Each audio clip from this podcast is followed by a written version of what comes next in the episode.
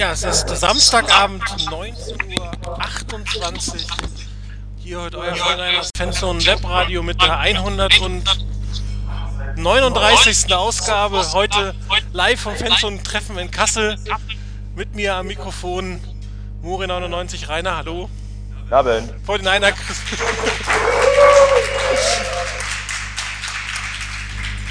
Vor den einer Crispy, Christian, hallo. Hallo, schönen guten Abend.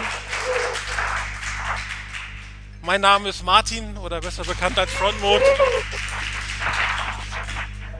Wir haben mit euch zusammen gerade ein schönes Programm für heute vorgestellt. Ich brauche doch eine Brille, sonst sehe ich euch nicht. Das ist alles irgendwie ein bisschen blöd. Ähm, vielleicht kann der eine oder andere euch mal checken, ob tatsächlich der Upload funktioniert, ob ihr uns hört, aber ich sehe hier zumindest einen Ausschlag, das sollte gehen. Für alle, die heute Abend nicht dabei sein können und das morgen, übermorgen oder die Woche in der Konserve hören, selbst schuld. Hier wäre es besser gewesen. ja, ich glaube, das Thema oder die Themen, die uns am meisten interessieren, 49ers für nächste Saison, in der Reihenfolge Free Agency würde ich sagen, Colin Kaepernick, ein bisschen was über die Draft, wobei wir werden natürlich wieder zwei Draft-Sendungen haben, das heißt, da wollen wir nur ein bisschen drauf eingehen. Ähm, eigentlich hätte ich gerne mit euch über den oder die super Vert äh, Vert äh, Verträge der 49ers mit neuen Spielern gesprochen. Worüber können wir sprechen? Wir können über Ian Williams sprechen. Okay. Wir können über Phil Dawson sprechen. Okay, können wir auch. Und wir können über St. Louis sprechen. Kennt jemand von euch St. Louis? Ja, ist immer weg schon gestartet. Wunderbar. Quinton Dial, Salek, Garrett, Salek. Ähm, ich glaube, eine solide Verpflichtung der eigenen Spieler, aber was wir uns von der Free Agency erwartet haben, war wahrscheinlich ein bisschen mehr, oder? Ich weiß nicht, ob wir es uns, ob wir es uns wirklich erwarten konnten. Ähm, wenn man die Niners sich angeguckt hat in den letzten Jahren, dann war das eigentlich völlig normal, dass sie am ersten Tag nicht großartig viel ausgegeben haben, auch am zweiten und dritten Tag nicht unbedingt, sondern dass Trent Balke eine andere Strategie fährt, nämlich nicht gleich auf die teuersten Free Agents voll drauf zu gehen und die deutlich überzubezahlen, wie es bei manchen jetzt wohl passiert ist, sondern dass er da lieber abwartet und guckt, ob er irgendwo aus der zweiten Reihe noch jemanden findet, ob er jemanden bekommt, den er dann holen kann zum vernünftigen Preis und dort weitermachen kann. Von daher, ich glaube, das ist nicht so ein Drama, wie das manche machen. Ich hätte es mir auch gewünscht, den einen oder anderen schon unter Vertrag zu haben, neuen Spieler, nicht nur die eigenen. Ähm, aber auf der anderen Seite, so wirklich verwunderlich ist es trotz allem nicht. Ja, vielleicht liegt es auch daran, Chris, ähm, es sind Verträge geschlossen worden, die jetzt nicht typisch Trent Balke sind. Center für 10 Millionen, ein Right Tackle für 11 Millionen, ein Guard für 9 Millionen, ein Pass Rusher für 18 Millionen im Jahr. Ich glaube, die 49ers hätten keinen dieser Spieler zu dem Geld auch holen wollen, oder? Naja, wenn sie es hätten holen wollen, hätten sie es wahrscheinlich gemacht. Also von daher, ähm, das ist leider so, dass es keine Trent Barton-Verträge sind. Ich hätte mir gewünscht, dass, also ich persönlich hätte mir wirklich gewünscht, dass die 49ers vielleicht auch da mal mindestens mit eingestiegen wären. Gut, das können wir von außen nicht beurteilen, ob sie es getan haben. Aber äh, meiner Meinung nach wäre es notwendig gewesen, ähm, um das Team signifikant zu verbessern, dass man auch in der Free Agency schon was tut. Das hat man leider nicht gemacht. Ähm, also klar, man hat kann darüber diskutieren, ob man einen Guard, der dann 12 Millionen kostet, aus der Mele, der dann zu den Raiders gegangen ist, ähm, ob man sich damit eingeklinkt hätte ähm, in so einen, in so einen ähm, Bieterwettkampf, hat man leider nicht gemacht. Ähm, ich finde es ein bisschen schade. Ich hätte mir ehrlich gesagt mehr erwartet, muss ich ganz ehrlich sagen, weil ich glaube, mit dem Kader, den die 49ers im Moment haben, werden wir nächstes Jahr nicht groß was reisen können und ich weiß nicht, ob die Draft alleine da ausreicht. Gut, es hätte natürlich das, das Gehaltsgefüge der 49ers komplett zerstört. Es hätte überhaupt nicht mehr gepasst. Außer Colin Kaepernick verdient keiner mehr als 9 Millionen. Ob er jetzt Navarro Bowman heißt, ob er Joe Staley heißt. Wenn ich jetzt mit einem Free Agent reingegangen wäre, bleiben wir vielleicht bei Alex Mack 10 Millionen im Schnitt für einen Center. Es hätte wahrscheinlich, zumindest so schätze ich die 49ers einer vom Gefühl her, das Gehaltserfüge zerstört und hätte auch ähm, etwas gesetzt, für die zukünftigen Verträge stehen ja mehrere Verträge an mit den höheren Picks, die jetzt kommen. Ähm, Eric Reed, Jimmy Ward muss irgendwann verlängert werden. Ähm, Eric Armstead ist zwar noch ein bisschen weit entfernt von einem, von einem ähm, neuen Vertrag, aber wenn man jetzt schon diese Summen ge gezahlt hätte. Das hätte eine bestimmte Erwartungshaltung hinten gesetzt. Und meiner Meinung nach sind diese Erwartungshaltung oder würden diese Erwartungshaltung von, von, von den eh nicht erfüllt werden. Das ist nicht die, die, die Strategie von Trent Balky. Die Frage ist, was ist seine Strategie? Hätte er ähm, gerne einen der teuren Free Agents gehabt? Es gibt eine Frage, die wir nie, wahrscheinlich nie wissen werden. Hatte man Interesse? Das ist ja die große Frage. Gab es Interesse an dem einen oder anderen Spieler und die haben gesagt, San Francisco nein, oder Trent Balky nein, oder Chip Kelly nein. Wir wissen es alles nicht. Ähm, ich glaube, eines der größten Risiken ist Chip Kelly in der Person, es gibt relativ viele Spieler, die sehr kritisch sich geäußert haben, nachdem sie die Eagles verlassen mussten. Muss man in diesem Fall sagen, darauf muss man auch achten. Sie mussten die Eagles verlassen. Und St. Louis hat bei ihnen gespielt, er ist wiedergekommen. Keiner weiß genau, was draus wird. Aber ein gewisses Restrisiko, dass die 49ers entweder aufgrund der Front-Office-Struktur oder der Coaching-Struktur für Free Agents, die wirklich Erfolg haben wollen oder die ihren Namen oder sich verbessern wollen oder besser dastehen wollen, vielleicht nicht das richtige Team sind, oder? Ja, das kann es durchaus sein. Ich meine, die Niners waren an Sean Smith mit dran, zumindest wurde Interesse berichtet. Der ist dann für 10 Millionen im Jahr zu den Raiders gegangen. Jetzt weiß er nicht, ist er zu denen gegangen, weil er nicht zu den Niners wollte, haben die Niners etwas weniger geboten, vielleicht haben sie auch mehr geboten, aber er wollte halt dann nicht zu den Niners. Das sind alles Sachen, die wir nicht wissen können die wir auch wahrscheinlich so nicht so leicht rauskriegen können. Und von daher, die Niners waren, wie gesagt, an ihm mit dran. Mit Alex Mack gab es, glaube ich, irgendwo ganz vorsichtige Kontaktaufnahme mal, so ob man das sich vorstellen könnte. Und ich meine, die Niners sind jetzt an, an Russell Okung anscheinend zumindest mal interessiert. Und ähm, Matt Mayoko hat da eine ganz interessante Theorie aufgestellt nach dem Motto, wenn man Okung holen würde, der wahrscheinlich nicht für weniger als 10 Millionen im Jahr kommen würde, dann könnte er auf der rechten Seite spielen und bei Joe Staley würde das fast automatisch bedeuten, dass der dann auch mehr bekommt auf dasselbe Niveau. Dadurch bekommen beide Tackles etwa dasselbe und damit ist keiner unzufrieden nach dem Motto, ich muss Right Tackle spielen, kriegt deshalb weniger oder der spielt Right Tackle und kriegt mehr als ich. Und damit hätte man zwei gute Tackles auf jeden Fall es ist zumindest eine Option, gerade auch wenn Anthony Davis zurückkommen sollte, tatsächlich. Er könnte auf Guard gehen. Das würde insgesamt, denke ich, die Line schon mal ein Stück besser machen, auch wenn Okung nicht mehr ganz auf dem Niveau ist, was er 2012 hatte. Aber das wäre auf jeden Fall eine Verstärkung, die man in der Line hat. Und was Osemeli angeht, vorhin, der angesprochen wurde, der kriegt zwar 12 Millionen im Jahr, aber das ist kein Guard Money, das er kriegt. Der kriegt Geld, um Left Tackle zu spielen. Das wird mich, alles andere wird mich tierisch überraschen wenn der nicht wirklich auf Left Tackle aufläuft. Ähm, da gab es ja auch schon geredet, dass der Left Tackle der Raiders wahrscheinlich den Verein verlassen wird und damit ja, und auch nicht zurückkommen wird und dass dadurch der Platz frei wird und den wird Osemeli nehmen. Er war zwar Guard und als Guard gelistet, aber der wird Left Tackle spielen und dafür ist dann das Geld wieder zwar im oberen Bereich, aber das passt dann schon wieder. Ich würde aber nochmal ähm, darauf eingehen wollen, weil du eben gesagt hast, die 49ers geben das Geld nicht aus. Ähm, ich habe mal nachgeguckt. 2008 hat Justin Smith damals einen Vertrag unterschrieben, der ihm etwa 8 Millionen pro Jahr gebracht hat. Damals hatten wir eine Salary Cap von 109 Millionen. Jetzt haben wir eine Salary Cap von 155 Millionen.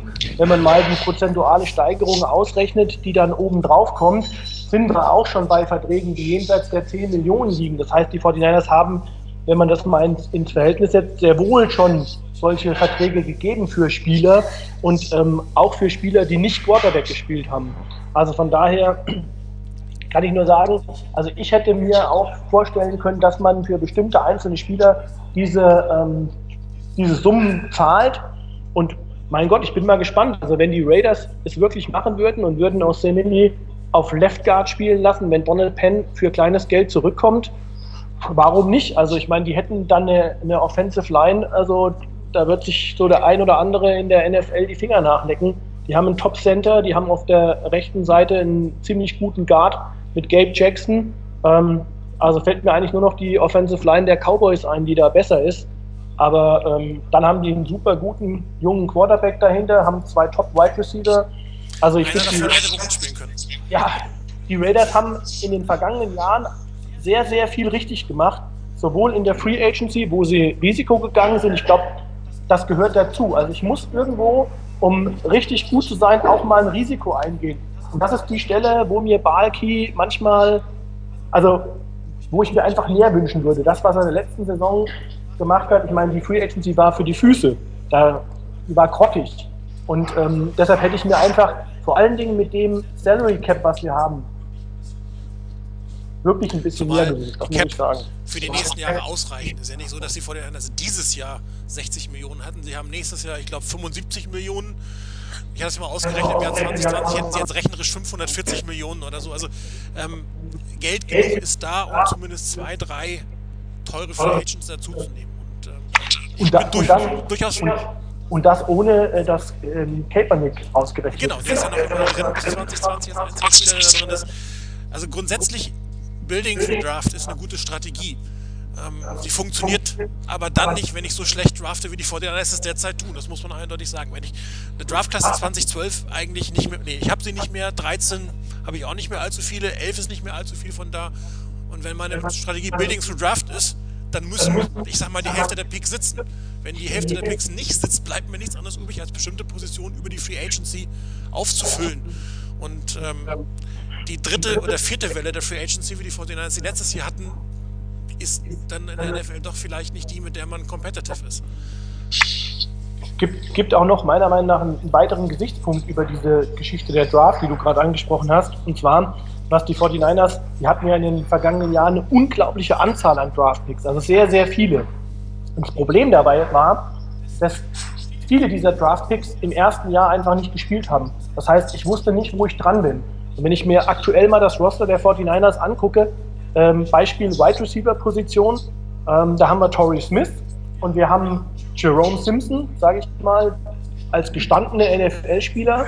Und danach sind sechs Spieler, die, von denen ich äh, von vielen noch überhaupt keinen, keinen Snap in der NFL gesehen habe, weil sie verletzt waren. Und das Problem, was wir dieses Jahr haben, ist, holen wir jetzt zum Beispiel in der Draft oder in der Free Agency dann einen NFL Wide Receiver, einen, der gestanden ist, dann haben wir das Problem, dass wir möglicherweise die Jungen gar nicht unterkriegen. Also ich weiß nicht, muss ich überhaupt einen Wide Receiver holen oder brauche ich das nicht? Kann ich mich vielleicht auf den einen oder anderen jungen Spieler verlassen? Das haben wir in der Vergangenheit einfach viel zu selten gesehen, weil die Jungs nicht auf dem Platz standen. Also diese Draftstrategie, die wir hatten, ACL Club, ähm, ist meiner Meinung nach nach hinten losgegangen. Es hat sich im ersten Moment sehr, sehr gut angesehen und macht einen guten Eindruck, super. Wir bauen schon für die Zukunft vor. Aber ich glaube, da hat sich so ein Berg aufgebaut an, an jungen Spielern, ähm, der uns jetzt so ein bisschen um die Füße hängt, weil wir nicht genau wissen, wie wir die einzuordnen haben. Dazu kommt, dass das Team ja 11, 12, 13 zu gut war, um einen Siebtrunden-Pick ins Team mit reinzubringen. Das heißt, sie sind auf jeden Fall entweder gecuttet worden, auf der, auf der Practice-Spot gelandet, vielleicht waren sie im ACL-Club. Ähm, ich erinnere mich noch an Sendungen, dass wir mal überlegt haben, ob es nicht sinnvoll ist, ein Team, was ein Roster in der Qualität von 11, 12 hatte, wenige Spieler zu holen, die aber gut sind. Ja, dass man eher abtradet, dass man seine Picks bündelt und, Klasse statt Masse zu draften. Und ähm, Trent Balky draftet eher Masse statt Klasse, beziehungsweise er draftet Potenzial. Er hat einen Spieler, den er denkt, hey, der ist verletzt, den kann ich deutlich später bekommen, als ich ihn eigentlich bekommen hätte. Das bewirkt zwei Risiken. Das eine ist, jeder Draft ist ein sportliches Risiko. Und wenn ich einen verletzten Spieler drafte, habe ich das medizinische Risiko mit dazu. Das heißt, das Risiko, einen Spieler zu draften, der verletzt ist oder der, vor allem der schwer verletzt ist, zum Spielen zu kriegen, ist, ich sag mal, doppelt so hoch wie ein Spieler, den ich normal drafte. Und bei der Menge an Spielern, denen ich das gemacht habe, kann es gut gehen. Ähm, der einzige Pick, den ich gut fand, Markus Letterman, ich glaube, da muss man nicht drüber diskutieren, der war den Pick einfach wert. Aber es gibt genug Spieler, die den Pick nicht wert waren. Und dann sieht man Brandon Thomas hoch gelobt, verletzt gewesen. Balki hat gedacht, wunderbar, viel Value für einen niedrigen Pick. Offensichtlich nicht NFL geeignet. Merke ich aber erst im Jahr 2. Wenn überhaupt, vielleicht merke ich es im Jahr 3. Wenn man sich anguckt, wo wir gestartet sind, als Jim Harbaugh kam, das war das Roster von Scott McClure. Und es war das Roster von Mike Mullen und Mike Singleton. Man mag als Trainer von ihnen halten, was man will. Aber sie haben Talent erkannt. Sie haben Talent ins Team reingemacht. Was sie nicht konnten, ist dieses Talent auszunutzen. Dafür hat man nachher Jim Harbaugh geholt. Und ähm, im Nachhinein ist man immer schlauer, logischerweise, aber die bessere Strafstrategie wäre wahrscheinlich gewesen, wenige Picks an gezielten Positionen hochqualitativ reinzubringen und nicht auf das vermeintliche Bulk Value zu haben. Das gleiche macht er jetzt in der Free Agency. Das versucht er. Er versucht einen guten Free Agent für wenig Geld spät zu bekommen. Ähm, das kann funktionieren. Ähm, wenn ich mir Eric Pierce angucke, wenn ich mir Jordan Devy angucke, Sharice Wright angucke oder einen Daniel Dockett angucke, das waren zwar zum Teil Namen, die bekannt sind, aber sie waren in der fünften Welle der Free Agency noch da. Was haben sie uns gebracht? 10 Millionen Cap Space Verlust. Jetzt wisst ihr, danke Frank, genau, jetzt wisst ihr, warum den noch sagen.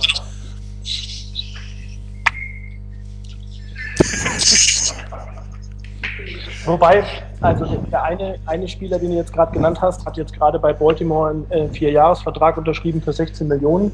Charisse Wright, also ähm, so schlecht scheint er gar nicht zu sein. Auch da die Frage, was haben wir mit ihm gemacht? Warum hat er bei uns nicht auf dem Platz gestanden? Ja, das stimmt. Ja, wir hatten genau, wir hatten, das war genau das Problem. Wir hatten Spieler, die gedraftet wurden und die dann möglicherweise, ich sage jetzt mal, auf Teufel komm raus aufs Feld mussten. Weil man gucken muss, wie, wie sieht es denn aus? Ähm, taugen die was oder taugen die nichts? Und, oder möglicherweise auch der GM gesagt hat, lass den mal spielen. Vielleicht hat er auch den Headcoach, Head, Headcoach gehabt, dem er das sagen konnte. Bei dem vorherigen hätte er es vielleicht nicht gekonnt. Also, aber gut, ist ein bisschen Spekulatius dabei bei der ganzen Geschichte. Gucken wir jetzt mal nach vorne. Ähm, was auffällt, dieses Jahr gab es keine zweite Welle.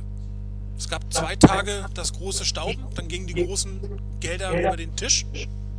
Und seitdem relativ wenig. Der eine oder andere hat einen Vertrag bekommen, aber diese klassische zweite Welle der Free Agents, also Second Tier, Third Tier, entweder gibt es ihn nicht, keine Ahnung, oder die haben mehr Auswahl zurzeit. Das könnte ich auch sein. Es ist viel Geld im Markt und dann lasse ich mir vielleicht natürlich auch ein bisschen mehr Zeit und gehe zu, zu mehr Teams, weil alle Teams oder sehr viele Teams haben sehr viel Geld. Da muss ich natürlich nicht, wenn ich eigentlich aus der zweiten Reihe komme, das erstbeste Gebot angenommen.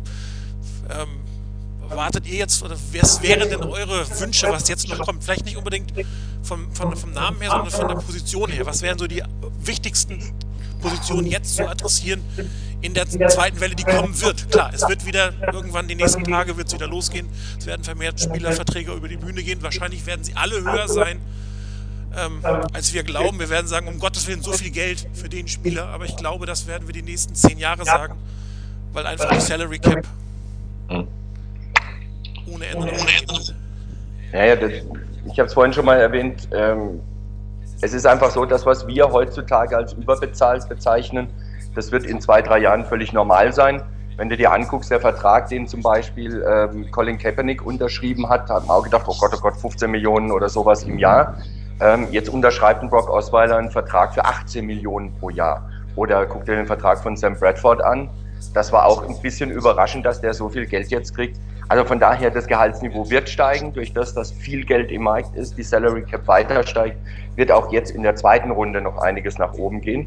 Und weil du gefragt hast, welche Positionen, also ich würde mir immer noch wünschen, weil ich der Sache mit Anthony Davis noch nicht wirklich traue, ob der wirklich zurückkommt und wenn ja, wie. Ähm, ich würde mir auf jeden Fall noch jemanden für die O-Line wünschen, definitiv. Wenn man einen qualitativen guten Spieler für Inside Linebacker kriegen würde, habe ich auch nichts dagegen.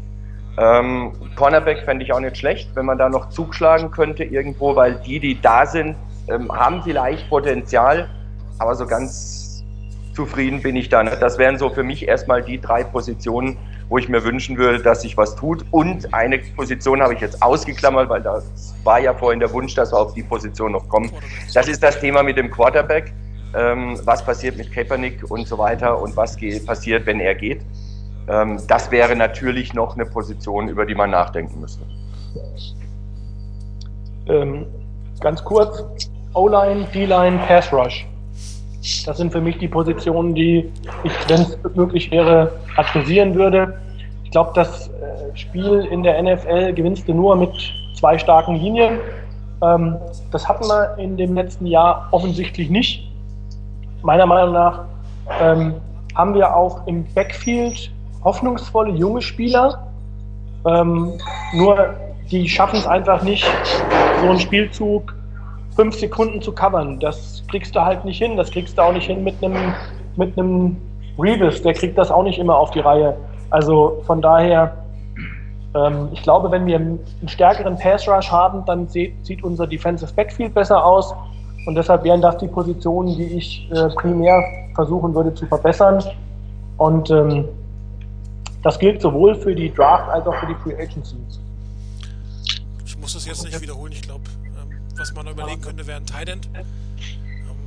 Vince McDonald scheint ja auch einer der nicht ganz so erfolgreichen Picks von Trent Balky zu werden. Blocken kann er ganz gut fangen. Schade, funktioniert nicht ganz so gut. Aber da, genau Beispiel Tight End, hast du das Problem, was ich eben gesagt habe. Da haben wir Vance McDonald, dann haben wir Garrett, Garrett Selleck gerade einen teuren Vertrag gegeben. Dahinter haben wir ähm, Rory Anderson, der letztes Jahr nicht gespielt hat, den man, den man gedraftet hat. Ähm, so, holst du jetzt noch einen, dann Blake Bell, haben wir noch. Blake Bell haben wir auch noch, so vier, holst du noch einen, wird irgendwer von denen gehen. Select werden sie nicht rauswerfen, weil ähm, der hat gerade einen Vertrag bekommen. Vance McDonald glaube ich auch noch nicht, dass man sagt, den schreibt man ab. Wen will ich denn dann cutten? Also einen von den Jungen, die ich letztes Jahr gedraftet habe, der noch nie auf dem Feld stand, ist genau die Problematik, vor der die 49ers stehen, dass sie nicht wissen, welche Spieler meiner Meinung nach NFL-tauglich sind ähm, und wer, wer nicht. Also es gibt ja dann eigentlich gar nicht so jemanden zu cutten wie oder versuchen zu traden wie Vance McDonald. Und ähm, ich weiß nicht, also ich glaube einfach, das ist vielleicht auch eine Problematik von Balki, äh, Fehler zuzugeben. Äh, ich glaube, ich, das ist, äh, ist nicht unbedingt sein Ding. Zumindest macht mir das nicht den Eindruck. Also, das ist genau so ein Problem. Wie, wie will ich da jetzt noch Thailand unterbringen? Das Problem bei der, bei der Geschichte ist, wenn du sagst, ich bin ja bei dir, wir, die Fortinanders wissen nicht, ähm, ob ihre jungen Spieler die richtigen sind. Das, ähm, wie sollten sie das auch wissen in dem Team? Ich meine, was will ich denn machen, wenn ich irgendwie ein unterdurchschnittliches Team auf dem Feld spiele, kann ich kaum erwarten, dass meine jungen Spieler zeigen, dass sie NFL-tauglich sind. Das ist mit dem Quarterback nicht anders. Jeder sagt, du kannst einen Quarterback nicht ins kalte Wasser werfen. Das gilt für einen Safety, das gilt für einen Wide Receiver und das gilt oft für einen Left Tackle. Also bestimmte Positionen funktionieren im ersten Jahr nicht unbedingt gut. Wenn die dann in ein schlechtes Team kommen, also wenn ich einen Safety, einen Free Safety in ein schlechtes Backfield oder eine schlechte Defense reinsetze, sieht der genauso scheiße aus wie der Rookie Quarterback hinter einer schlechten O-Line. Das ist nicht, kein großer Unterschied. Das fällt zwar nicht ganz so auf, dass dieser Free Safety ähm, vielleicht nicht so gut ist. Das, ab und zu kassiert er mal einen Touchdown, während der Quarterback im Prinzip immer schlecht aussieht in der Offense, weil er immer den Ball hat. Aber das Problem ist genau das gleiche. Das heißt, ähm, dieses Trial and Error, ich werfe mal alle rauf, da mussten schon relativ viele gute Spieler dabei sein, um Erfolg zu haben. Wenn ich davon die Hälfte einfach in der Pfeife rauchen kann, weil sie nicht NFL-tauglich sind, dann werden auch die anderen, die eigentlich NFL-tauglich sind, schlechter aussehen, als sie eigentlich sind. Und dann wird man natürlich zur Reaktion kommen, den muss ich austauschen, den muss ich austauschen und den muss ich austauschen. Und das wäre wieder ein Vorteil der Free Agency gewesen, dass ich auf bestimmten Positionen Ankerpunkte in dieses Team hereinsetze, an denen man sich aufbauen kann. Leadership ist das eine, aber das andere ist auch das Sportliche auf dem Feld. Dass man sich, an dem man sich halten kann, von dem man sicher sein kann, dass der keine Fehler macht, von dem, man lernen kann. Der muss nicht 30 sein. Der kann auch jemand im zweiten Vertrag sein. Also nach seinem fünften Garantie für einen First-Round-Pick oder sowas. Hat nicht stattgefunden, wird auch nicht stattfinden, wird wahrscheinlich, solange Trent Balky General Manager der 49ers ist, auch in den nächsten Jahren nicht stattfinden. Das wird also 2017 genauso aussehen, wenn York ihn nicht rausschmeißen sollte. Wie sie ihn rausschmeißen können, wäre natürlich, wenn er sich dieses Jahr beim Thema Quarterback irrt. Und das Potenzial, sich dieses Jahr beim Thema Quarterback zu irren, ist relativ hoch, um es mal vorsichtig auszudrücken. Vielleicht nochmal zurückzukommen auf die hohen Gehälter, was man nicht vergessen darf. Wenn Blaine Gabbard Free Agents gewesen wäre dieses Jahr, hätte er vermutlich einen Vertrag zwischen 9 und 12 Millionen im Jahr bekommen wenn er als Starter für die 49ers ins Rennen gegangen wird. Das darf man einfach nicht vergessen. Das sind die Gelder, die jetzt bezahlt werden, auch für Starter, die schlechter sind. Und, ähm, ich habe gestern erst wieder gelesen, Trent Balky ist ein großer, Trent, äh, großer Blaine Gabbard-Fan. Also wenn der Free Agent gewesen wäre, hätte der einen großen Vertrag bekommen. Die Wahrscheinlichkeit, dass er Starter wird dieses Jahr, ist meiner Meinung nach hoch. Sehr hoch. Ähm, zum einen wenn man einen Quarterback in Runde 1 draften sollte, wird man, glaube ich, nicht den Plan verfolgen, ihn ins kalte Wasser zu werfen. Das würde mich wundern, ehrlich gesagt. Ähm, meine persönliche Meinung, dass Colin Kaepernick startet, ist unter 30 Prozent. Ich würde sagen, 30 Prozent ist er nicht im Team. Die anderen 30 Prozent wird er sich nicht durchsetzen im System von Chip Kelly. Und 30 Prozent wird er meiner Meinung nach spielen. Ich persönlich schätze das mittlerweile so ein, dass die Wahrscheinlichkeit, dass Colin Kaepernick überhaupt im Team ist, äh, so langsam, aber sicher weiter gegen Null geht. Ähm, die Gespräche sind mit den Browns anscheinend schon ein ganzes Stück vorangeschritten. Ähm, man redet von einem Drittrunden-Pick der Browns für, für Colin Kaepernick. Ähm, richtig, 65, das ist ziemlich früh. Die Niners hätten dann zwei frühe Picks in der dritten Runde. Da kann man noch einen Viertrunden-Pick draufpacken, wenn man in die zweite Runde nochmal rein will. In die Richtung, das wäre eine Möglichkeit. Oder man holt Anfang der dritten Runde zwei Spiele. Und ähm, es geht wohl auch ein Stück weit noch darum, um den Vertrag von Colin Kaepernick. Die Browns wollen wohl, dass da ein bisschen umstrukturiert wird, dass sie nicht alles so übernehmen müssen, wie es drin ist. Wenn das so stimmt, wie es berichtet wurde, dass Colin Kaepernick gerne zu den Browns gehen würde, weil er für Hugh Jackson spielen möchte, dann glaube ich nicht, dass das an dem Vertrag und an der Umgestaltung scheitern wird. Und von daher, das geht schon für mich in eine ziemlich, ziemlich stark in die Richtung, dass am Schluss tatsächlich Kaepernick irgendwo bei den Browns landen wird. Das heißt, die Niners stehen da mit Blaine Gabbard, Chad Lewis.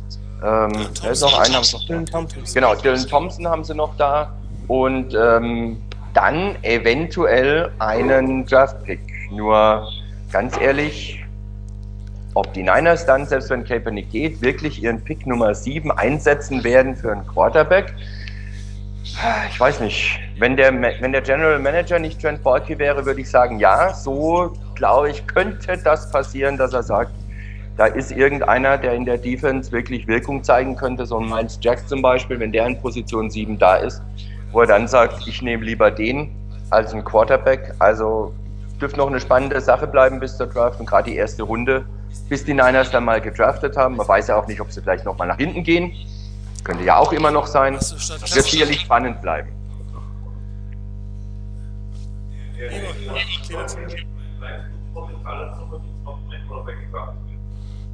Dass einer, überhaupt einer gedraftet wird. Wenn er bleibt. Ja. Ja. ja. Können ja. Also das, das, das sind ja, es hat, hat, ja mehrere Aspekte. Das eine ist, ich bin mir relativ sicher, dass die 49ers ihn nicht unter Wert weggehen lassen. Also ähm, wenn sie für einen vierten oder fünften Runden-Pick äh, ihn gehen lassen würden, dann wäre er schon weg. Den hätten sie schon lange gehabt. Sie streiten sich um zweiten und dritten Runden-Pick, also sie werden ihn definitiv nicht verscherbeln. Dann würden sie ihn lieber behalten. Und ich glaube, ähm, Chip Kelly tatsächlich, dass er mit ihm arbeiten würde. Ähm, allerdings, wenn das Potenzial da ist, muss man mal sagen, ähm, äh, es gibt drei Quarterbacks, die du nehmen kannst. Das sind Carson Wentz, das ist Jared Goff, das ist äh, Paxton Lynch. Das sind die drei, die. Mit, also ich ja, nochmal so, ein, so eine Stufe runter. Aber das sind die drei, die überhaupt an diesem Pick in Frage kommen. Die Frage ist natürlich, in dem Moment, wenn sie denn da sind, muss es, muss es zum Schwur kommen. Und wenn du sie als in dem Moment potenziell deinen Franchise-Quarterback siehst, dann solltest du sie auch eigentlich nehmen. Wenn du aber glaubst, naja, das wäre eigentlich mein Plan B, wenn ich keinen anderen hätte, dann würde ich im Endeffekt nicht gehen. Ähm, Rainer hat, glaube ich, richtig getroffen. Wenn der, wenn der ähm, Trend, General Manager nicht Trent Balky ist, wäre die Wahrscheinlichkeit höher. Das ist ein Quarterback in jeder Situation. Äh, Zugchef hat einen relativ guten ähm, Ausdruck dafür. Er hat gesagt, er ist kein General Manager, er ist ein Defense Scout. Trent Balky ist ein Defense Guy. Die versteht er, die kann er gut bewerten. Hauptsächlich Defense Back, er kann was mit Linebackern anfangen, er kann sogar ein bisschen was mit D-Line anfangen, aber da schon, muss man schon Abstriche machen. Ja? Von der Offense versteht er meiner Meinung nach wenig. Ein Running Back kriegt er vielleicht noch hin, das ist eine relativ überschaubare Position, aber er hat Probleme mit der Linie, er hat Probleme mit Wide Receivern. Ähm, und ob er jetzt Quarterbacks wirklich kann, also ich denke auf Nein. So. Also ja, Kaepernick definitiv war ein Harburg.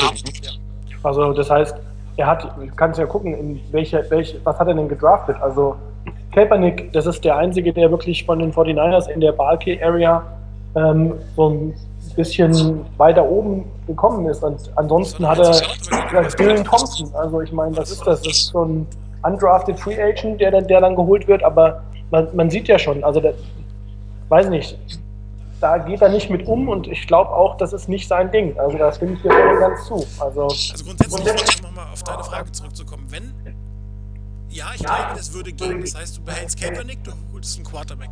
Du kannst eigentlich fast nur gewinnen. Wenn Kaepernick gut spielt, wenn er wirklich ein gutes Jahr hat, dann überlegst du dir, ob du das wie die Chargers machst. Vielleicht behältst du noch ein zweites Jahr und tradest ihn dann für einen Second Round oder einen First Round Pick und hast dann den, den Farf ähm, Rogers Effekt, dass du den zweiten nachbaust. Wenn er scheiße ist, schmeißt du ihn raus und du hast deinen Quarterback da. Also du kannst in der Situation eigentlich schlecht verlieren, es sei denn, dein Draft-Pick ist schlecht, aber die, das Risiko hast du halt immer. Das kannst du nicht aus der Situation rausnehmen. Ne? So, also es ist im Prinzip eine komfortable Situation. Es gibt kein Geldproblem. Wenn Caper nicht gut ist, dann behältst du ihn für zwei Jahre, baust Goff nach und schmeißt ihn weg. Wenn er scheiße ist, hast du deinen Quarterback. Und äh, du musst dich mit Blaine Gabbard starten. Wobei ich glaube, dass Blaine Gabbard in der NFL und auch beim, bei Team ein anderes Ansehen hat als bei uns. Das muss man ja auch sehen. Er ist, er ist ein, in ein schlechtes Team gekommen, hat ein paar gute Szenen gehabt, ein paar mittelmäßige Szenen und sehr viele schlechte Szenen. Aber ob er wirklich geeignet ist, in der NFL zu starten, das konnten wir in der letzten Saison nicht sehen. Definitiv nicht. Und äh, ich glaube nicht. Er wäre meiner Meinung nach maximal Übergangsquarterback. Also auch für ein, zwei Jahre, während ein Junge hinter ihm lernt. Vielleicht noch ein paar hohe Draftpicks haben. Chris hat das für die Raiders-Strategie bezeichnet hochqualifizierte Draftpicks holen, vielleicht zwei, drei Jahre aufbauen, junge Spieler nachholen, vielleicht in einer Free Agent in drei Jahren mit einem guten Quarterback wieder ins Rennen gehen. Das ist eine Strategie, eine typische Wiederaufbaustrategie. Ähm, keiner von uns mag das, weil das würde bedeuten, dass vor den in den nächsten zwei Jahren zehn Spiele gewinnen werden. Langfristig fürs Team wahrscheinlich keine schlechte Strategie. Also ich ähm, gehe davon aus, dass das so ist. Also eben fiel mal die Überlegung, ähm, auch nach oben traden. Ich würde es nicht tun. Also ich würde äh, nicht nach vorne traden, äh, unbedingt, um jetzt einen Quarterback zu bekommen. Ähm, ja, nee, nee, auch, also das ist wahnsinnig teuer. Also von sieben äh, dahin zu traden, wo du musst, äh, um den Quarterback zu bekommen, das heißt eins oder zwei, ähm, da reden wir von ähm, wie, wie bitte? Trade Value Schaden also ein, ein, wenn, wenn die Browns die 49ers den Pick traden würden für Kaepernick, wenn das passieren würde, wäre das der Wert eines Erstrunden-Picks. Nach Trade Value Chart. Ja, um das mal ins Verhältnis zu setzen. Wir reden immer davon, es wäre wunderbar, den, den Pick zu traden. Wir reden auf der anderen Seite zweiter oder dritter Pick als Kompensation. Ein Pick-Trade, 2 auf 7, das sind ungefähr 1100 Punkte nach Trade Value Chart. Das ist Pick 15. Ja, und wir reden, wir reden von Trade Value Chart und dann reden wir davon, ich meine, damals, äh, ja, muss man auch sehen, St. Louis äh, und Washington damals, Archie 3 Trade von 4 auf 2, glaube ich, war das. Drei First Round Pick und ähm, also Katastrophe, ich will gar nicht drüber, drüber reden. Also da Haus und Hof abzugeben, das würde ich nicht tun, sondern deshalb meine Strategie für die Draft wäre, ähm, zu sagen, wir bleiben an 7, komme was, was will. Also wir kriegen an sieben einen Top-Spieler in der Draft. Das ist meine persönliche Meinung. Egal auf welcher Position, ich würde den Spieler wählen, der ähm, meiner Meinung nach dort am besten vorhanden ist. Und ähm, wenn das ein Quarterback ist, ist mir das willkommen, okay. Wenn das kein Quarterback ist, sondern ein D-Liner, ein O-Liner oder ein Pass-Rusher oder ein Cornerback auch, Wide Receiver, ja, Wide Receiver sehe ich ein bisschen weiter hinten, aber ähm, dann würde ich die nehmen. Also äh, ich würde nicht traden, sondern eher mal das wäre dann für mich ein Upgrade, wo ich sagen würde, in der zweiten, dritten Runde vielleicht nochmal nach vorne zu traden für einen weiteren Spieler. Das würde ich machen. Wir haben zwölf Picks dieses Jahr. Nächstes Jahr haben wir schon neun ohne Compensatory Picks. Das heißt, äh, das ist wieder das Problem. Wir holen uns Masse en masse ins Team und ähm, wir haben dann nicht ausreichend Klasse im Team. Aber äh, deshalb so eine Raiders-Strategie kann ich nur nochmal sagen, wer meint. Und ich meine, das muss man auch sehen. Die Raiders haben Derek Carr an 36 geholt. Also auch das funktioniert. Ich muss nicht immer in der ersten Runde, das ist klar, das hat verspricht viel, das verspricht viel Erfolg, aber es muss nicht zwingend sein. Wobei dieses Jahr kein, kein klassischer Zweitrunden-Quarterback dabei ist. Ne? Du hast die drei, die wahrscheinlich in der ersten Runde gehen und dann fängt es wieder so in Runde drei an. Ja, wobei ich bin mal gespannt. Also ich glaube, äh, wer da noch kommen könnte, ist jetzt aktuell so ein bisschen auf dem aufsteigenden Ast ist Doug Prescott. Von dem hatte ich der ist, ähm, ist ein Spieler, der ich bin, ich bin gespannt, der hat sich, äh, gerade im letzten Jahr meiner Meinung nach ähm, von seiner Art zu spielen doch stark verbessert. Ähm, Mechanisch ist, ist der grauenhaft. Mechanisch ist der grauenhaft. Dagegen ist Colin Kaepernick ein Künstler. Das ist aber das ist ein harter Wort. Ich habe relativ, warum auch immer, ich habe letztes Jahr relativ viele Mississippi State Spiele gesehen. Keine Ahnung, wie ich dazu gekommen bin. Ähm, vorletztes Jahr. Das war schlimm. Also ich fand das ganz schlimm. Der war damals ja schon so gehypt. Da habe ich gesagt, um Gottes Willen, wie kann man den hypen? Von vorletztes Jahr auf dieses Jahr hat er einen wahnsinnigen Sprung ja, gemacht. Wobei seine Mechanik ist immer noch echt mies. Das mal, also guck dir das mal an. Wie gesagt, wenn du sagst, grauenhaft, ich bin gespannt. Also ich glaube, das ist so ein Spieler, der zumindest Potenzial hat.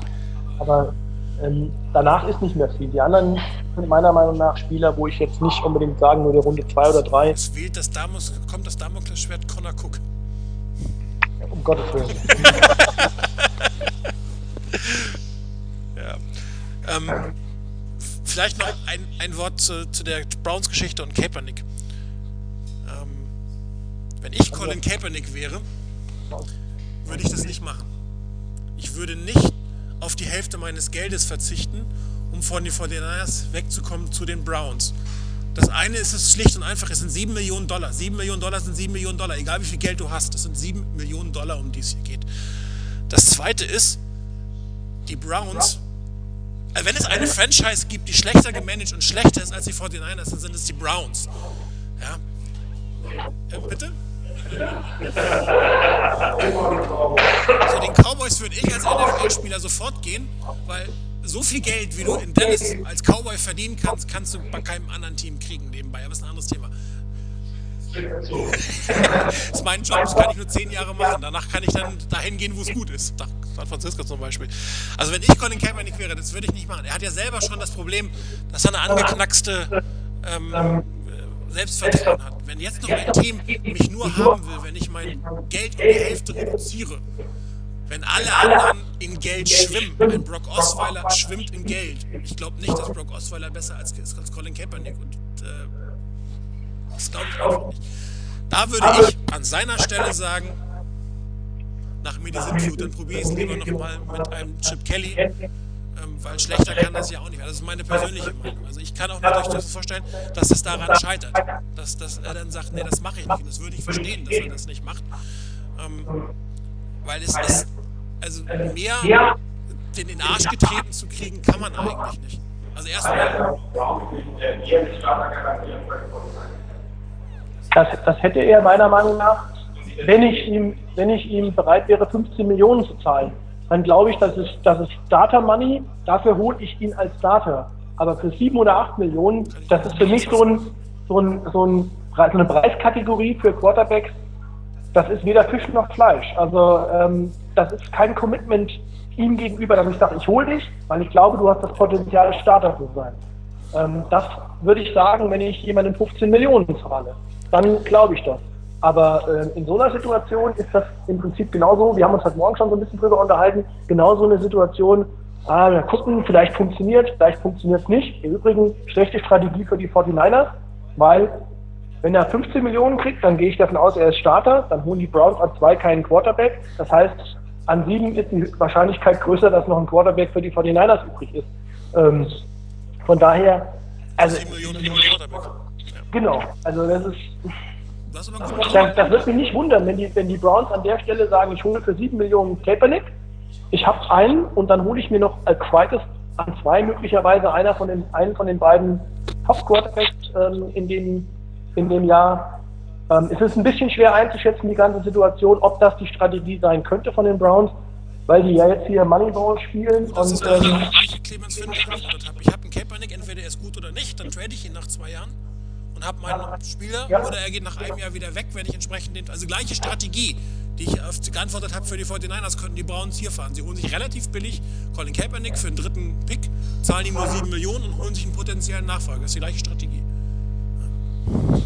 vielleicht möglicherweise die normale Standardstrategie mittlerweile, weil sie sagen, okay, ich bewerte ähm, einen Quarterback, egal wie gut er ist, äh, mit dem Bereich 8 bis 10 Millionen. Also ich setze nicht darauf, also völlig konträr dessen, was die ganze NFL macht, die Quarterbacks mit Geld zu werfen, sagt hier unser Moneyball-Stratege, den sie jetzt bei den Browns haben, nee, also äh, Quarterback ist nur eine Position unter vielen und äh, ich bewerte die Position eben entsprechend hoch und ich glaube, dass man, wie damals 2001 auch, äh, ich glaube, die Baltimore Ravens mit äh, Trent Dilfer, war das 2-1? Genau, äh, mit einer mega Defense und ähm, mit einem zweit- bis drittklassigen Quarterback möglicherweise. Nicht, dass es heißt, Kaepernick ist ein zweit- bis drittklassiger Quarterback, aber mit einem, der entsprechend so viel Geld verdient, äh, dass man damit äh, auch gewinnen kann. Also von daher schwierig weil hat noch, glaube ich, einfach keine Erfahrung, was die Browns da jetzt im Management sitzen haben. Ich habe hab ich gesehen werden, ich möchte auch einen Punkt auf Frank eingehen. Du hast die Frage relativ gut gestellt, man kann sie auch andersrum sehen. Wenn du sagst, warum sollte ich da bei den 49ers bleiben, wenn ich da keine Startergarantie habe? Wenn das seine Meinung ist, dann würde ich ihn für einen 5-Runden-Pick abgeben. Wenn er ins Camp geht und sagt, ich kann Blaine Gabbard nicht schlagen, dann ist er der Falsche. Dann kann sie die Klasse gleich entlassen. Also das ist eine andere Geschichte. Wenn, wenn er wirklich das Mindset hat, ich kann es nicht, dann sind das 10 Millionen rausgeschmissenes Geld. Dann nimm, was du kriegst und lauf.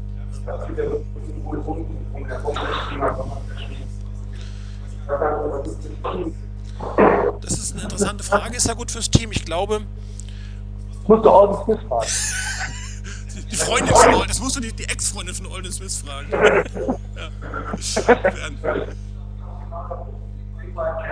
ja. Zurück von zwei Operationen. Er weiß nicht, ob er fit ist. Er weiß noch nicht einmal, ob die Koreaner ihn nach dem ersten Kontonutzen nicht kann. Welche Chance hat er? Entweder er geht zu den Browns für 8 Millionen oder er steht unter Umständen des ersten Kontonutzen. Aber, aber wenn er das macht, wenn er am 1.4. ohne Vertrag dasteht, dann glaube ich, gibt es genug Teams, die ihn dann verpflichten würden. Für sieben bis Die müssen, die müssen, genau, die müssen kein, die müssen keinen ähm, Draftpick zahlen. Dann gibt es vielleicht auch einen, der ihm mehr zahlt als Team gesagt. Vielleicht kriegt er keine 15, aber ich glaube nicht, dass er ohne Team dasteht. Also das glaube ich nicht.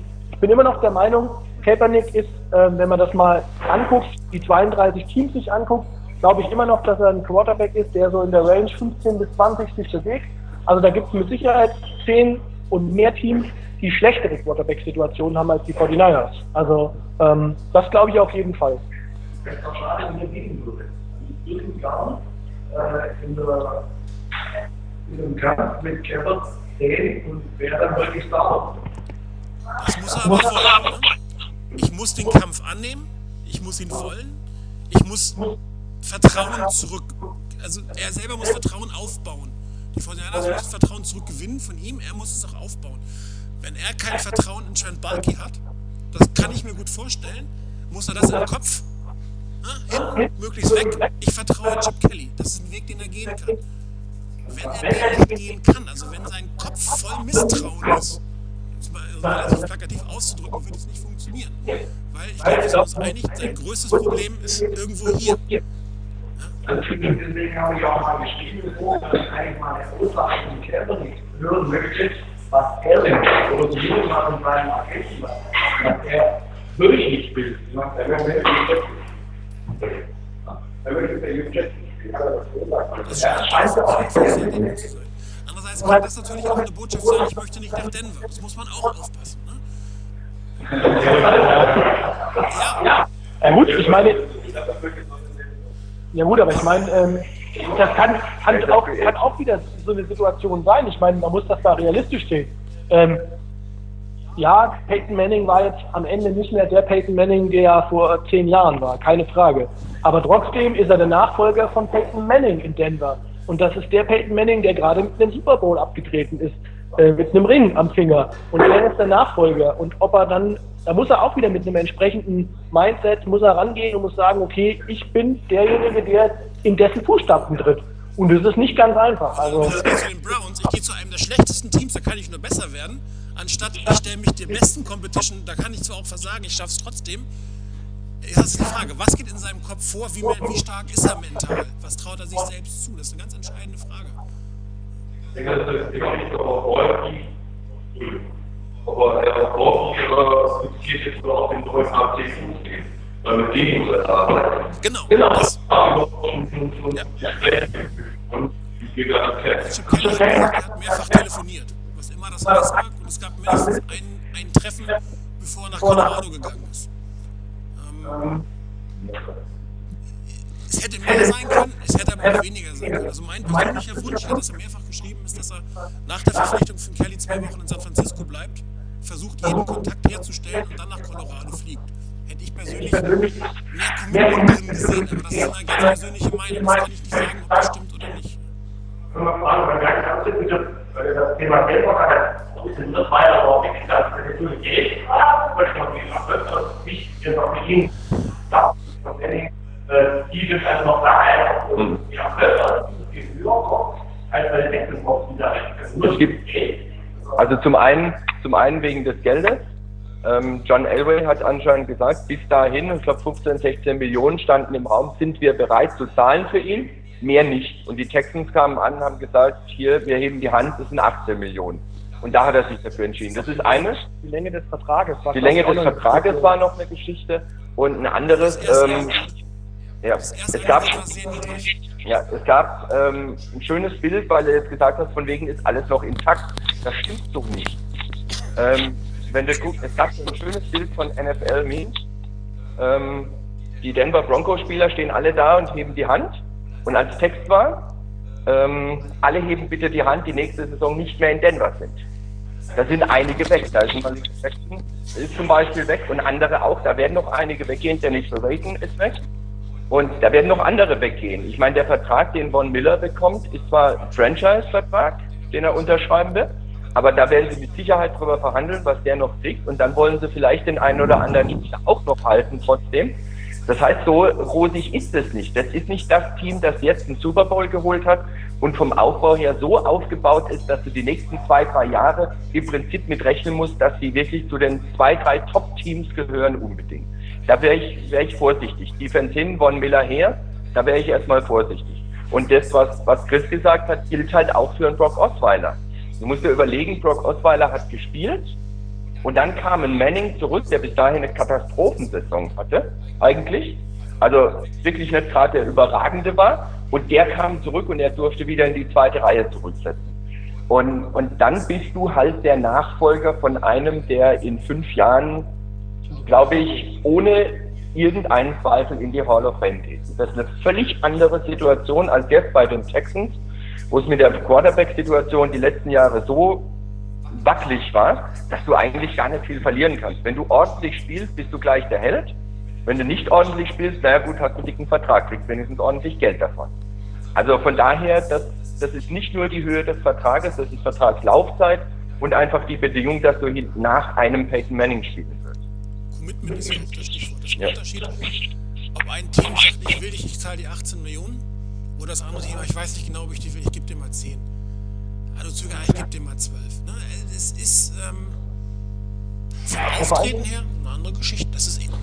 Ich weiß nicht, was hat er jetzt? Er hat jetzt einen Vertrag bekommen, glaube ich, hat er vier Jahre Laufzeit, 72 Millionen, vier Jahre Laufzeit. Ähm, und er sollte, soweit ich das weiß, bei den Broncos einen Vertrag bekommen, wo man gesagt hat, zwei Jahre Laufzeit und du kriegst äh, so zwischen 12 und 15 Millionen. Also wir gucken mal, das hört sich ja für mich so an, so, naja, wir wissen nicht, ob du es bringst oder nicht. Gucken mal so, dass man nicht uns äh, unsere Seele verkaufen. Und, aber das ist das, was Martin gesagt hat. Auch ein Statement von, von dem Team zu sagen, okay, du bist unser Franchise Quarterback und auf dich setzen wir. Das spielt mit Sicherheit eine Rolle bei den Teams. Einmal, äh, man kann ich, äh,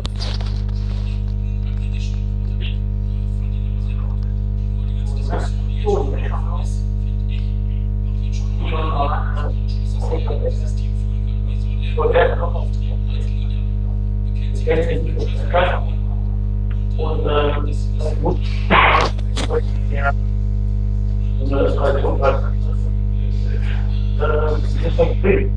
und das ist schon was ist das und ähm, da kann man jetzt viel und das so nach Hause ähm, Wir brauchen Quarterback, der eine Vision vor geht und dann äh, beispielsweise auch im Herzen kurz dann noch es hat. Und äh, jetzt. So, machen wir das natürlich. Es schon, ähm. Ich glaube, wir als Fans bewerten das über. Das ist ein Beruf, den nur einen gewissen Zeitraum ausüben Oh, oh. Das ist ein Beruf, den du nur eine gewisse Zeitraum ausüben sollst und kannst. Und es wird immer wieder Umbruchphasen geben. Und in diesen Umbruchsphasen musst du eigentlich für dich persönlich das Beste machen. Und ähm, darum ist auch unwichtig, was für ein Fan du bist. Das ist dein Job. Du kannst in fünf Jahren kannst zurückkommen oder in zehn und setzt dich ins Stadion als Fan. Du musst mit dem Herzen dabei sein, da bin ich bei dir. Das hat aber nichts damit zu tun, ich bin bei den 49ers, sondern ich bin bei dem Team, was mich verpflichtet hat mit dem ganzen Herzen. Also da ist das Teamname ist da eigentlich irrelevant. Das ist das, ist das Sammelbecken, worum es geht. Da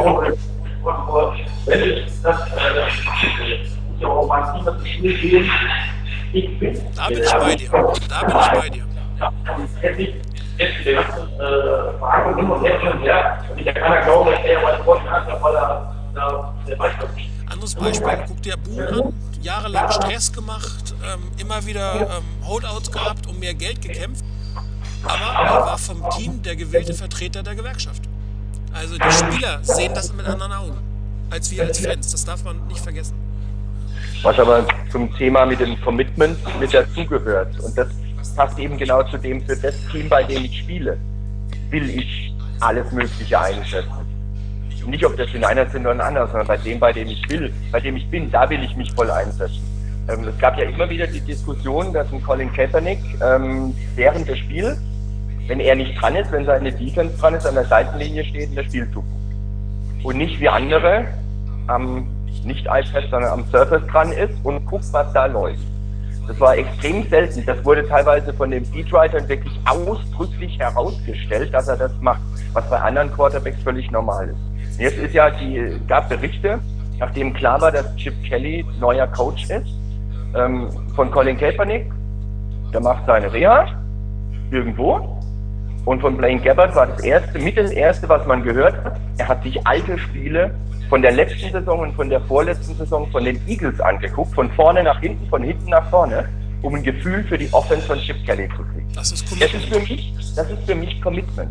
Das ist mein Job, das ist mein Team und ich tue alles Mögliche, was ich kann, weil im Moment ja gerade die Sache noch die ist, dass die, die Coaches noch nicht mit den Spielern arbeiten dürfen, also football-spezifisch arbeiten dürfen. Ich glaube, am 4. April, glaube ich, darf es losgehen ähm, was manche auch sagen, weshalb ähm, Anthony Davis seine Papiere noch nicht ausgefüllt hat, von wegen Reinstatement, dass er wieder spielen darf, weil er hat ja noch Zeit, er darf keinen Kontakt haben. Und das ist aber für mich so ein Zeichen, da will einer wirklich, der sieht seine Chance. Der weiß, da hat er eine Chance, er geht ins letzte Vertragsjahr bei Steiner, er hat eine riesen Chance und er will alles dafür geben. Und das ist halt das, was bei Colin Kaepernick in der Form, so leid mir tut, halt nicht zu sehen ist. Wir sehen es nicht, das ist richtig, aber es gibt, Kreiner hat es ja gesagt, es gibt zu viele Berichte über, oh, er hat es mal gemacht. Ja?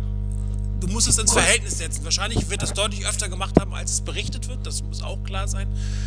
Aber er hat sicherlich nicht das Commitment von einem Peyton Manning, von einem Tom Brady, von einem Aaron Rodgers. Die, egal was berichtet wird, du kannst davon ausgehen, dass die mehr im Filmraum sitzen, mehr Vorbereitung machen als er. Der Punkt ist halt auch der. Bitte? Ja, ja Super Bowl-Sieger, mehrfacher Super Bowl-Sieger, Hall of Famer. Was will ich denn für einen Franchise-Quarterback haben? Ich möchte doch bitte einen haben, der potenziell äh, in die Hall of Fame kommt, weil er potenziell ein paar Super Bowls mit mir gewonnen hat und mich regelmäßig. Das will ich von ihm haben. Ja gut, also ich sag mal so, ich, ich, ich sag mal, das haben wir ja auch schon mal gesprochen, als wir heute unterwegs waren. Das Niveau, was wir als 49ers-Fans an Quarterback ansetzen, ist extrem hoch. Also alles unterhalb Montana und Young ist, glaube ich, uns irgendwo zu wenig.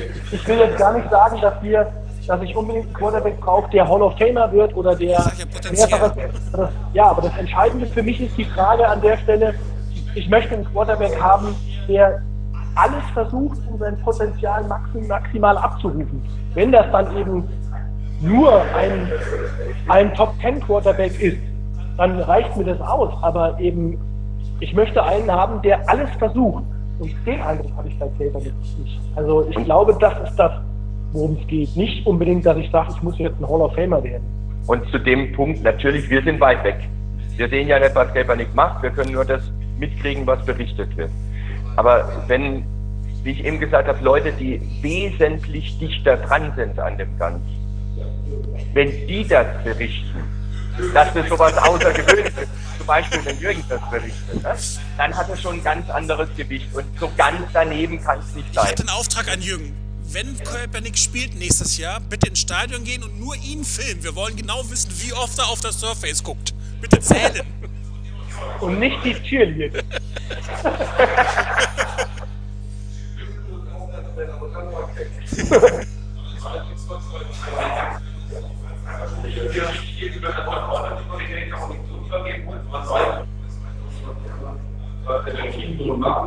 Aber Kaepernick hat natürlich auch ein ein Image weg. Auch früher überhaupt FIFA Der hat auch ein Image weg. Ich weiß auch nicht, was. Die, Frage- die Frage ist,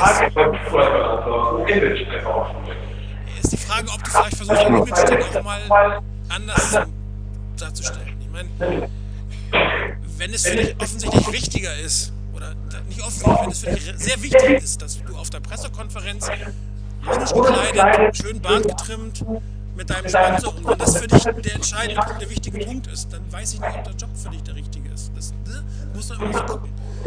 Ähm, ich habe so ein paar Sachen, als, als, ich weiß nicht, ob ihr das mitgekriegt habt, als beim Super Bowl ähm, Cam Newton den goldenen Schuhen sich warm gemacht hat, habe ich gesagt, man kann das verlieren. Wenn einer in einer Super Bowl-Woche sich die Zeit nimmt, sich zu überlegen, meine MVP-Schuhe schon beim Warm aufzutragen und ich muss sie hinterher, was hat er im Kopf? Was hat er im Gottes Namen im Kopf?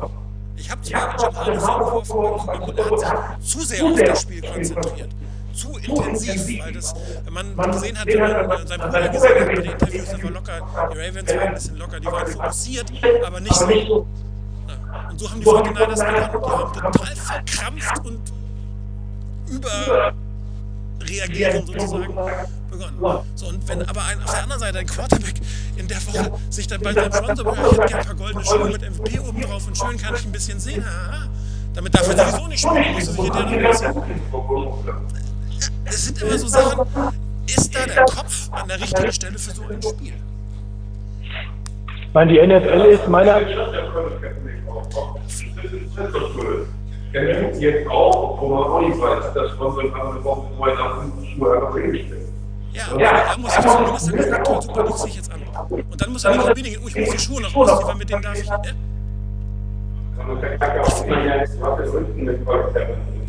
Das ist einfach viel weiter.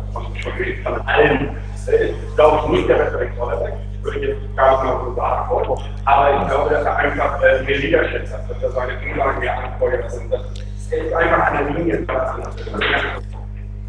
Es gab mal einen Bericht über Russell Wilson, der Probleme haben sollte, also angeblich haben soll mit anderen schwarzen Spielern, weil er sich nicht schwarz genug benähme. Da war eine Kritik an ihn, er macht halt nicht dieses, ich sehe schön aus, ja, sondern er ist ein Sportler, der eine bestimmte Zielverfügung in bestimmte Art und Weise macht. Und da hat er viel Kritik für geerntet, dass er halt nicht dieses Urban Behavior an den Tag gelegt hat. Colin Kaepernick ist das Model für Urban Behavior. Ob das jetzt Einfluss auf seinen Sport hat, das wissen wir natürlich nicht. Es kann keiner. Situation, wenn wir jetzt was machen. Ich kann Kaepernick nach 5 Minuten wieder 6 bis auf den Tisch. Das ist nicht nach. Musterpunkt, aber irgendwann ist. Gut, wir sind jetzt bei einer Stunde und fünf Minuten.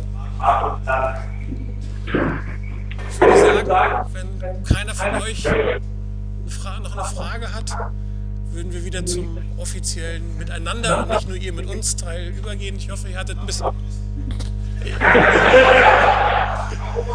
Ich hoffe, ihr hattet ein bisschen Spaß dabei. Wir werden die Sendung äh, gleich noch hochladen, dass die anderen das auch haben können. Also ich fand es relativ lustig, ich finde das schön mit der Interaktion. Das ist übers Board ein bisschen schwierig mit uns mitzulesen. Wir versuchen das hier immer. Also ich kann euch nur ermuntern, ruft an über Skype, das sehe ich viel mehr. Dann könnt ihr miteinander reden, könnt nochmal Nachfragen stellen. Das macht nochmal für uns auch ein bisschen mehr Spaß. Grundsätzlich glaube ich, in unter allen Namen möchten wir uns bedanken fürs Zuhören.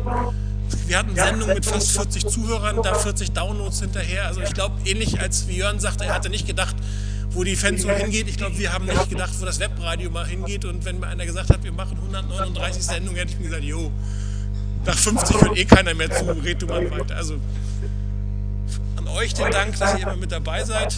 An euch den Dank, dass ihr immer mit dazu hört. Ich hoffe, ihr hattet ein bisschen Spaß und bis zum nächsten Mal. Ciao.